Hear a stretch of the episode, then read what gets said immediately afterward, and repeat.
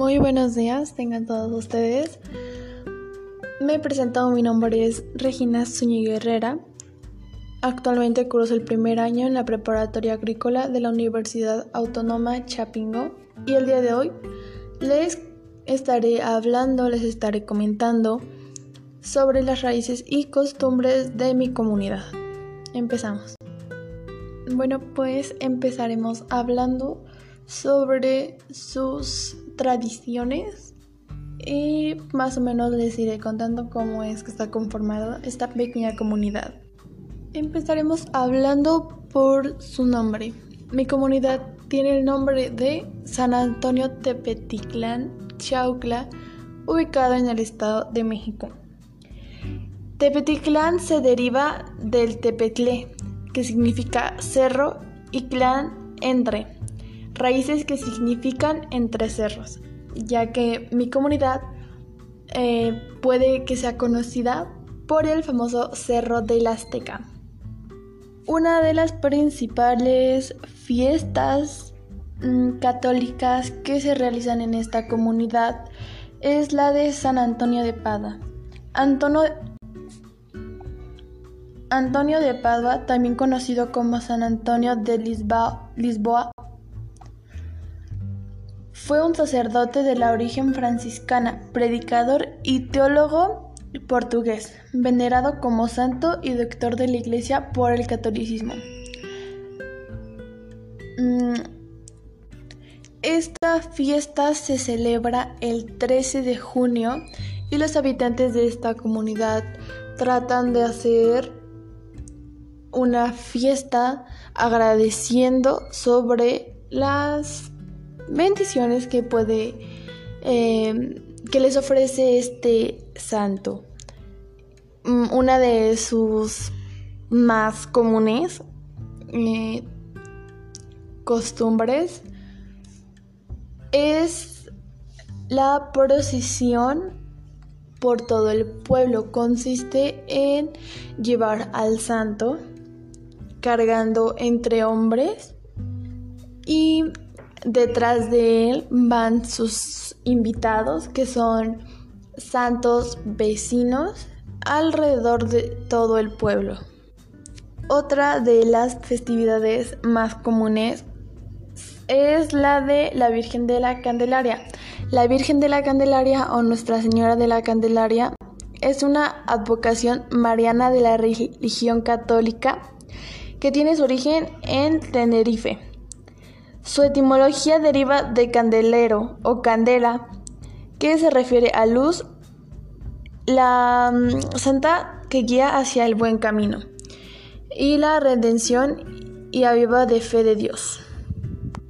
La Virgen de la la Virgen de la Candelaria o Nuestra Señora de la Candelaria es una advocación mariana de la religión católica que tiene su origen en Tenerife.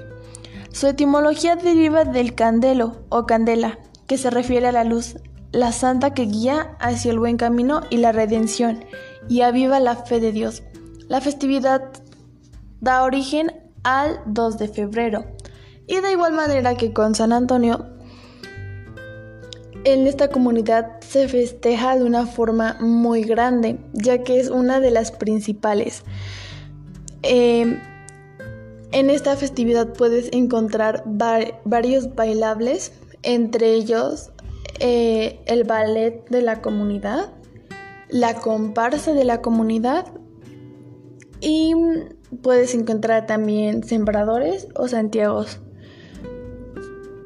San Miguel del Milagro, una de las tradiciones más grandes en esta comunidad podría ser la peregrinación a el, santuario de San Miguel de Milagro en Hidalgo.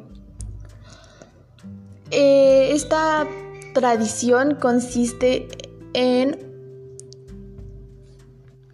consiste en que cada grupo, un grupo de personas se va caminando aproximadamente dos o tres días antes de la fecha indicada, que es el 28 de septiembre. Mm, unos tres días antes de, de esa fecha, un grupo de personas se puede ir caminando. Es como una devoción. También em, se conforma por cuatro grupos. Es caminata, ciclismo, a caballo y en motocicleta. Cada una tiene una fecha exacta para dirigirse al lugar del de, santuario. Otra de las más grandes festividades es la de la Virgen de Fátima. Esta se celebra el día 13 de mayo y el día 13 de octubre. Estos días lo que hace la comunidad es realizar una misa en la capilla que se encuentra en la punta del cerro. El Cerro de la Azteca o el Cerro de las Promesas. Esta consiste en pues prácticamente subir el cerro y escuchar la misa donde la Virgen desde la iglesia que se encuentra en, en la entrada del pueblo por una persona que previamente preparada y con las medidas de seguridad pues en cuenta mm, sube la Virgen cargándola en la espalda la sube todo el cerro y puede que después de eso se haga o se realice algún tipo de baile en la parte de arriba del cerro o puede que bajando en la, en la parte de abajo del cerro también se encuentra una capilla de la Virgen de Fátima y ahí también se pueden realizar alguna alguna especie de misa o rosario o algo en memoria de esta Virgen. Ok, les hablaré un poco más de esta comunidad. En esta comunidad se dedican principalmente a la venta del pan. El pan de feria puedes encontrarlo como de nuez, de nata o de